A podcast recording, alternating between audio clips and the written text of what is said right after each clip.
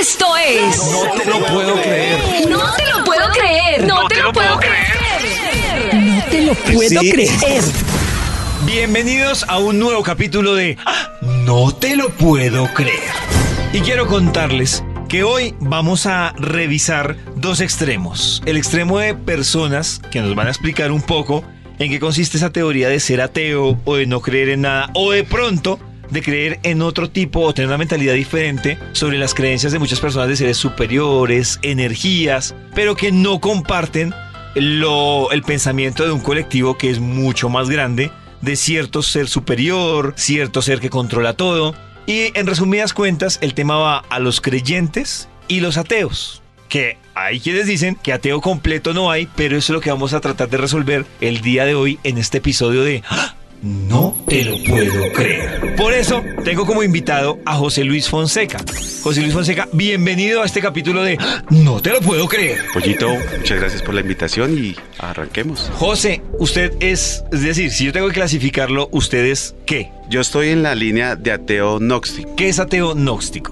Entonces, ateo gnóstico es aquel que niega la existencia de Dios. Abrimos la posibilidad a que exista una energía suprema como, como algunos teóricos gnósticos lo, lo tratan. Cuando José Luis dice una energía, ¿se refiere puntualmente a, a un ser específicamente o al azar o a, a qué? A una teoría, porque cuando tú hablas de Dios personificas una idea que tienes. Entonces ahí ya sale la categoría de esa energía superior, que lo, lo traemos a lo, a lo tangible, a lo que vemos, a lo que percibimos. Y ahí entonces esa, esa energía nosotros no la podremos ver, percibir y ahí es donde está la cuestión y el dilema que divide los creyentes a los no creyentes en Dios. Para entender cómo llegó José Luis a ese punto, yo tengo la primera pregunta que sería, ¿los padres de José Luis eran de esa misma corriente o venían de ser católicos o de alguna religión específica? No, yo soy una persona que nace en una sociedad donde eh, la mayoría de la cultura religiosa es judeo-cristiana y pues en mi casa se practicaban ese tipo de rituales judeo-cristianos específicamente católicos. Entonces, ¿en qué parte de ese camino, a qué edad o qué le pasó a José Luis para empezar a, a llegar como a, a disertar o a, o a cuestionarse sobre, sobre la creencia específicamente de Dios? Bueno, vale. En el bachillerato uno ve clases de filosofía. Sí. Entonces, en- de- dentro de esas clases de filosofía hay unas una, una parte de la filosofía que es el origen de la eh, filosofía, perdón, donde hablan de, del origen del conocimiento. Y dentro de ese origen del conocimiento nos hablaban de la existencia, la consistencia, que son los verbos iniciales con los que los filósofos antiguos empezaron a, a trabajar el conocimiento. Y de ahí parte mi cuestionamiento de qué es existir, qué es consistir y empieza mi, mi reflexión acerca de la existencia de Dios. Y ahí es cuando yo empiezo a cuestionarme de lo que veníamos, en lo que venía creyendo hasta ese instante. Y eso es lo que hace que yo haga ese proceso de cambiar el hecho de tener una figura de Dios a no tenerla. Para muchas personas les cuesta más bien mantener esa idea de tener una vida cotidiana sin, sin el apoyo de un ser superior. Es decir, que la persona tiene un problema y Dios mío, ayúdame.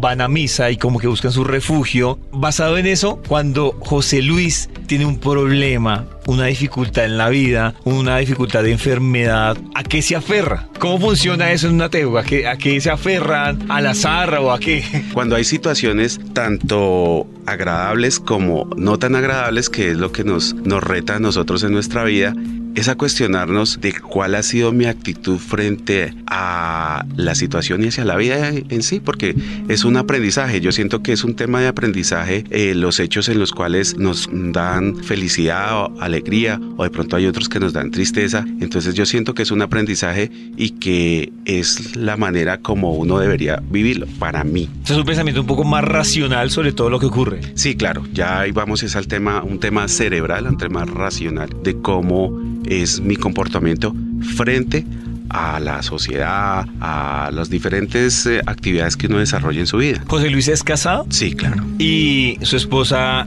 también es de esa corriente o ya sí es creyente en alguna religión puntual. No, ella es creyente, como al iniciar la charla le contaba, generalmente los, buena parte de los colombianos somos educados bajo ese lineamiento judeocristiano. Ella es de un hogar de ese tipo de formación católica y pues... ¿Y cómo llegaron a eso? No es difícil llegar a ese acuerdo de la convivencia en pareja, teniendo en cuenta un tema tan, pues que no es ni siquiera de diferentes religiones, sino es de marcado de tú crees, yo no creo. Eh, sí, hay momentos que son difíciles, álgidos, porque pues yo no creo, ella sí cree, entonces empezamos como con ese conflicto, pero es un conflicto en donde tenemos que tener respeto de lo que cada uno cree. Siento que es más valioso el comportamiento de una persona que su tendencia de creencias religiosas. Es, eso es más, más importante para, para la sociedad. ¿Ustedes tienen hijos? Sí, claro. Hay otro tema, por ejemplo, que se viene puntualmente y es en la crianza de los hijos. Pues los, finalmente los padres, como usted lo decía al principio, le inculcan a uno desde niño que el bautizo, sin haberlo escogido, la primera comunión o la corriente. Pero como tenemos a su esposa que es creyente y usted que no es creyente,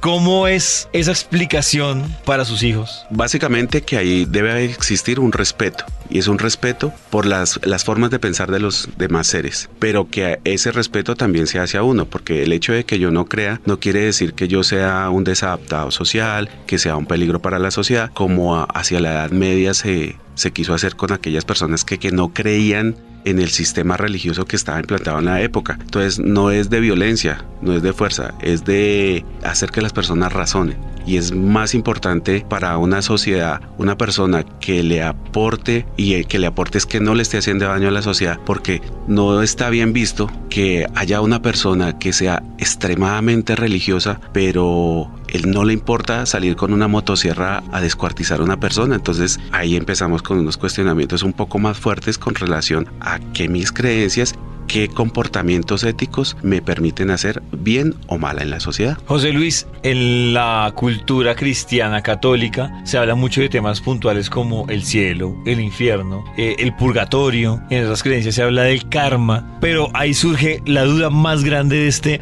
no te lo puedo creer. José Luis, con esa doctrina o esa filosofía de vida que tiene, ¿qué cree que le va a pasar a usted después de la muerte? ¿O qué pasa con las personas después de la muerte? Unos dicen que una mejor vida, el paraíso, una energía que se reúne con otras energías, pero en el caso de José Luis que todas esas teorías quedan a un lado precisamente por, esa, por ese, pensamiento, ¿qué va a pasar o qué cree José Luis que pasa con nosotros cuando nuestro cuerpo físico muere? Bueno, mi sensación o, o, mi expectativa es que es como apagar un computador. Ya. Se acaba la energía, deja de fluir energía porque el cerebro funciona es con impulsos eléctricos. Entonces se acaba esa energía y bueno, se acabó.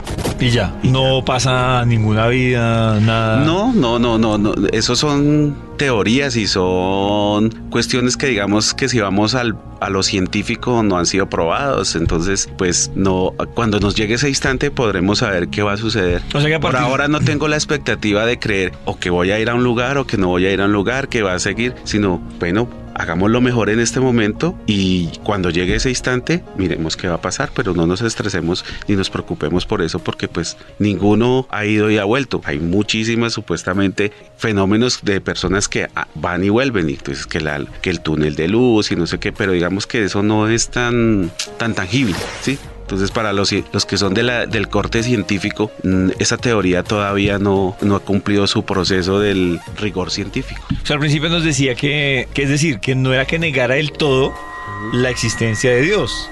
¿Qué le faltaría a José Luis para decir, ah, sí existe? De pronto vivenciar, vivenciarlo de, de que sí existe, ¿sí? Y de pronto en, en la, la, vida como ha transitado conmigo, no me ha permitido decir, Dios existe y, y existe por esta y por esta y por esta razón. Uh -huh. Estoy siendo, me estoy permitiendo el beneficio de, de, dudar, de no estar en la actitud de estar defendiendo algo que de pronto no, no tengo la certeza de que sea cierto. Ah, bueno, pues José Luis, muchísimas gracias por acompañarnos en este capítulo de No te lo puedo creer, además con una filosofía y un pensamiento que para muchos pues es atípico, pero es curioso, ¿no? Sí, digamos que eh, si uno va por la calle, pasa por la cebra, respeta el semáforo, conduce con prudencia, respeta a los demás o no lo hace, entonces no, no es un, una etiqueta que haya de que este porque tiene un color o es de esta forma o es de la otra, es ateo y este que es así o es asá, es, es creyente. Creo que lo, lo que le digo, le reitero a apoyo es el tema de uno debe tener un comportamiento más ético, o sea, uno, que beneficie a la sociedad más que estar en contravía de él. Seguimos en este episodio de ¡Ah! No te lo puedo creer. Y hoy tratando de entender un poco a esas personas que se consideran ateas, que no creen en nadie, pero también está la otra cara. Y quiero contarles que tengo a una invitada. Ella es Carolina Sierra, que ella, vamos a ver qué tan creyente es y qué tan practicante es. Ella no es ateo, hay que aclararla, o no es atea.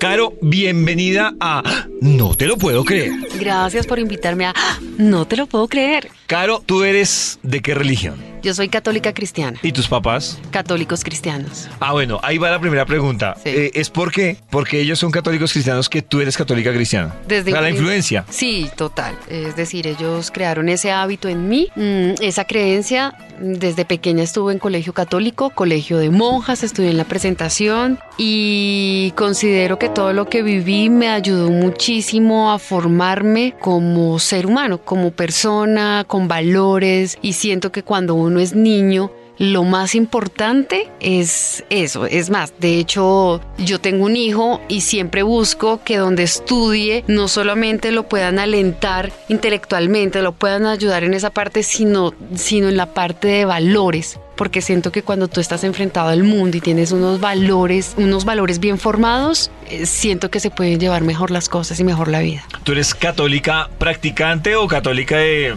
digamos que ocasional? Bueno, practicante se le llama a ir a iglesia todos los Sí, domingos. no, digamos que para mí días. practicante es el que por lo menos una vez al mes va a misa, Ok. eh, de vez en cuando reza el rosario. Ok.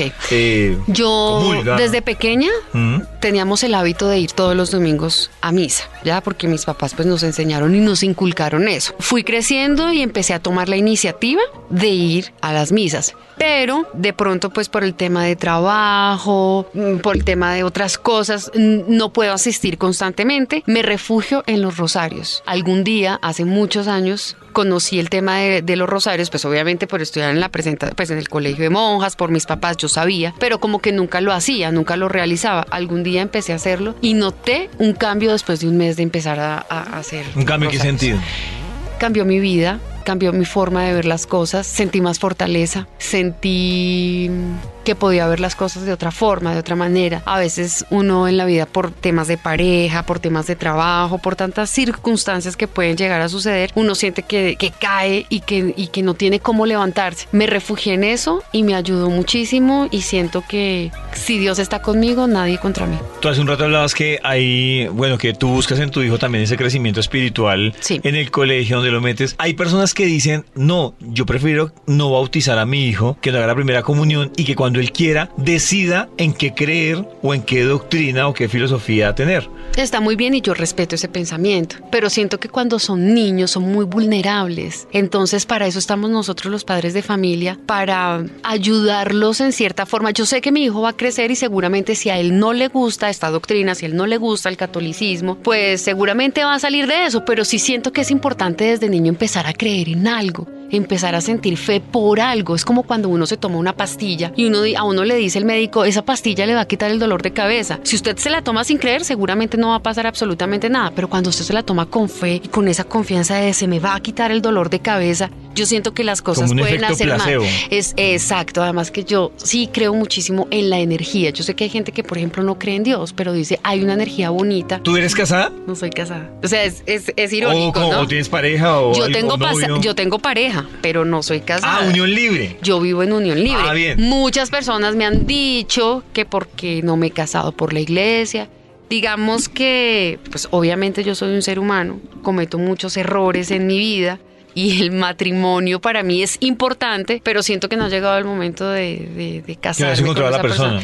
Es que mucha gente me critica que porque yo soy católica y no me he casado, pero es que yo siento, es que, o sea, yo siento que mi relación no es la más linda del mundo como para casarme, no porque no crea en Dios, sino por otros temas. Eh, por ejemplo, con la persona que tú convives, ¿es de qué religión? ¿O no cree en nadie? ¿O no es tan Dios. practicante como tú? Cree en Dios, pero no es practicante. Es decir, cree en Dios. ¿Y tú no crees que eso abre, Pero no. digamos que en ese caso, de esas relaciones de personas que no son tan creyentes o creen pero no son practicantes y tú que eres medianamente practicante, ¿no abre una brecha? ¿O eso no tiene lío o no afecta la relación de pareja? ¿O cada uno puede manejar su tema por aparte sin afectar la relación? Pues yo siento que yo como ser humano no puedo obligar a nadie a que crea en algo. Yo simplemente si sé que mi, la persona que está conmigo, mi pareja no cree y yo obviamente quisiera que compartiera esas mismas creencias porque chévere orar juntos, por ahí dicen que la familia que ora unida permanece unida. No cree, pero entonces yo trato todos los días de pedirle mucho a Dios y dejar eso en manos de Él y que sea Él el que obre en esa persona. Trato de nunca obligar a nadie y siento que no hay ninguna brecha. Es decir, si Él no lo quiere hacer, pues listo, bien. Desde que yo lo haga y me sienta tranquila, además sienta que Dios en algún momento va a obrar en la vida de esa persona, entonces eso me relaja un poquito.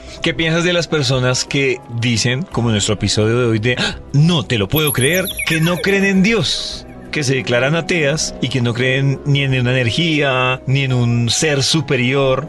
¿Qué piensas de esas personas? Pues es respetable, es decir, yo nunca le dejaría de hablar ni juzgaría a una persona por el hecho de que no crea en Dios. Pero sí siento que en algún momento Dios les va a poner la prueba para que lo conozcan y para que se acerquen a Él. Porque es que uno no puede estar O solo aquí. ¿crees que es necesario Sí. creer en esa energía o en ese ser superior? Sí, siento que es necesario creer, creer en algo. O sea, ¿Por es que uno tiene que creer, porque es que no estamos aquí en el, en el mundo como si nada y usted entonces nació acá y usted está solito por ahí. No, nosotros tenemos una fuerza poderosa, una fuerza que nos guía, una fuerza que nos invita a hacer cosas y yo creo que eso es Dios. Y las personas que no creen, pues los respeto muchísimo, pero yo sé que en algún momento encontrarán como esa... Esa, esa luz y es- ese camino para que empiecen a caminar por allí.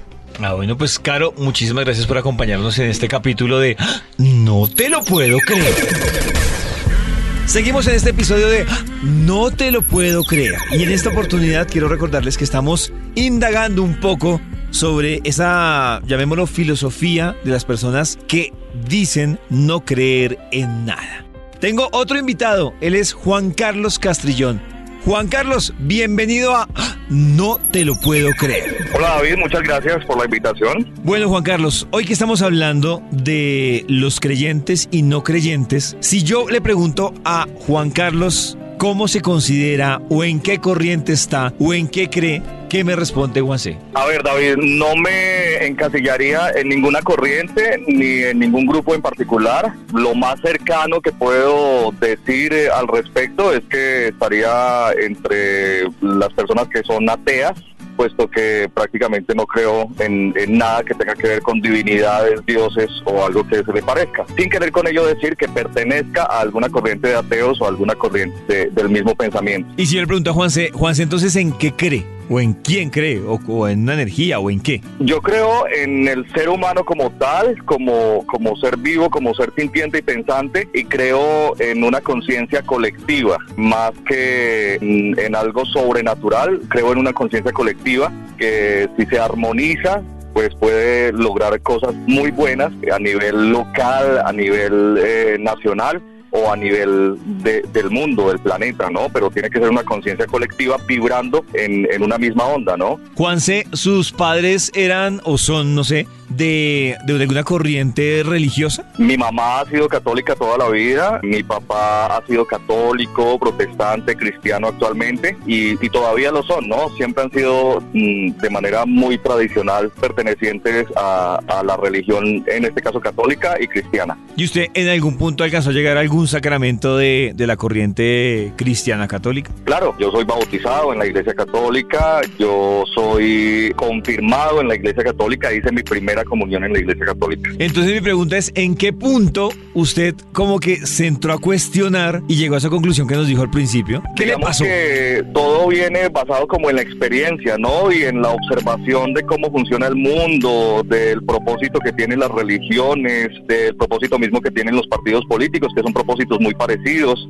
Por allá a la edad de unos 25, casi 30 años tal vez, fue donde me empecé a cuestionar a raíz de estudio, lectura, luck. Como te digo, la propia experiencia y donde llego a la conclusión de que pues eh, definitivamente el tema de las religiones pues no, no va con mi, co- con, mi conocimiento y con mi visión del mundo y del ser humano y, y, pues desde ese punto me considero ateo. Yo en la primera parte de este episodio de No te lo puedo creer, hablaba con otra persona que se declaraba atea y yo le hacía el mismo cuestionamiento que se lo quiero hacer ahora a Juan C. Las personas que son creyentes, llamémoslo de un ser superior, de una energía o, o como se le quiera llamar, pues viven aferradas a eso en situaciones que muchas veces son difíciles, como problemas personales, problemas familiares, problemas de salud, y se convierte como en esa forma de aferrarse a ese ser superior para que entre a ayudarlos.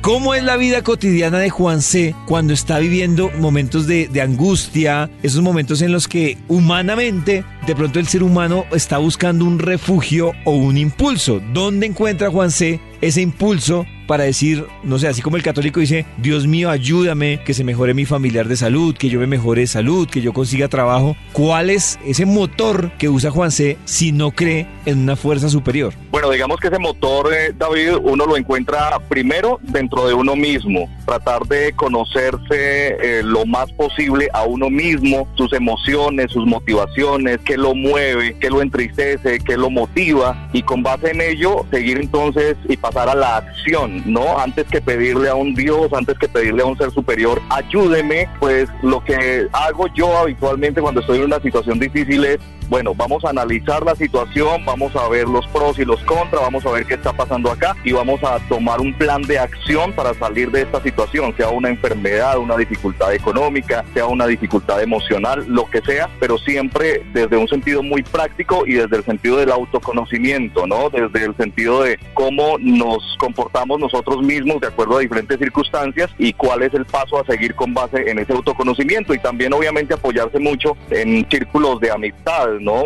Personas cercanas, familiares, que lo escuchan a uno, que de pronto le ponen puntos de vista diferentes, que lo aconsejan, de pronto una terapia psicológica si llega a ser necesario, pero, pero todo siempre dentro del, dentro del ámbito de la práctica, ¿no? Más que de la, de la espiritualidad, o del esoterismo o como lo queramos llamar, más desde el sentido práctico de las situaciones y de las vivencias de cada quien. Juanse, pero por ejemplo, bueno, estamos hablando y sí es importante decirlo, claro, usted se basa mucho como en yo cómo actúo para modificar las cosas o para superarlas. Hablemos por ejemplo de un ejemplo puntual que es una enfermedad cuando se sale del control humano, o sea que médicamente ya no se puede manejar y que es cuando muchas personas, por ejemplo, buscan aferrarse a, a esa fuerza superior porque ya humanamente no es posible salir de esa situación, bien sea en un tema de salud de uno o de un familiar. Ahí, ¿cuál es la mentalidad de Juan C.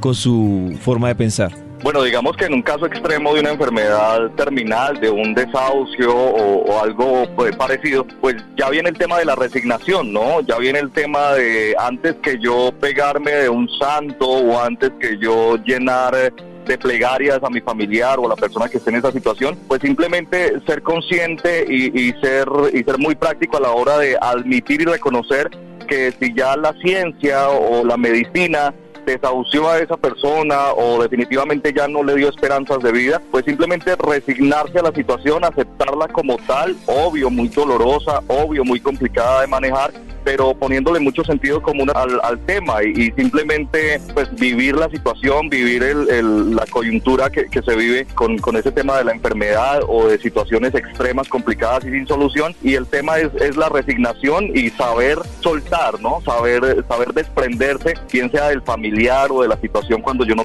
cuando ya no tiene ninguna solución, antes que aferrarse a una fe, aferrarse a un Dios buscando una esperanza, ¿no? Que también es muy válido, que da muy buenos resultados a nivel psicológico y todo el tema, pero que en la práctica, pues en mi caso particular, pues prefiero, prefiero ser mucho más práctico en ese sentido. Juan, actualmente tiene novia o esposa? No. ¿Y pero, pero ha tenido novia o esposa de una corriente religiosa? Sí, eh, mi ex esposa es cristiana, hasta donde tengo entendido. ¿Y cómo hacía usted? Es decir, ¿eso no se convierte de alguna forma en un punto de discordia constante el tener una persona con una corriente creyente y que uno mm, sea un pensamiento totalmente diferente?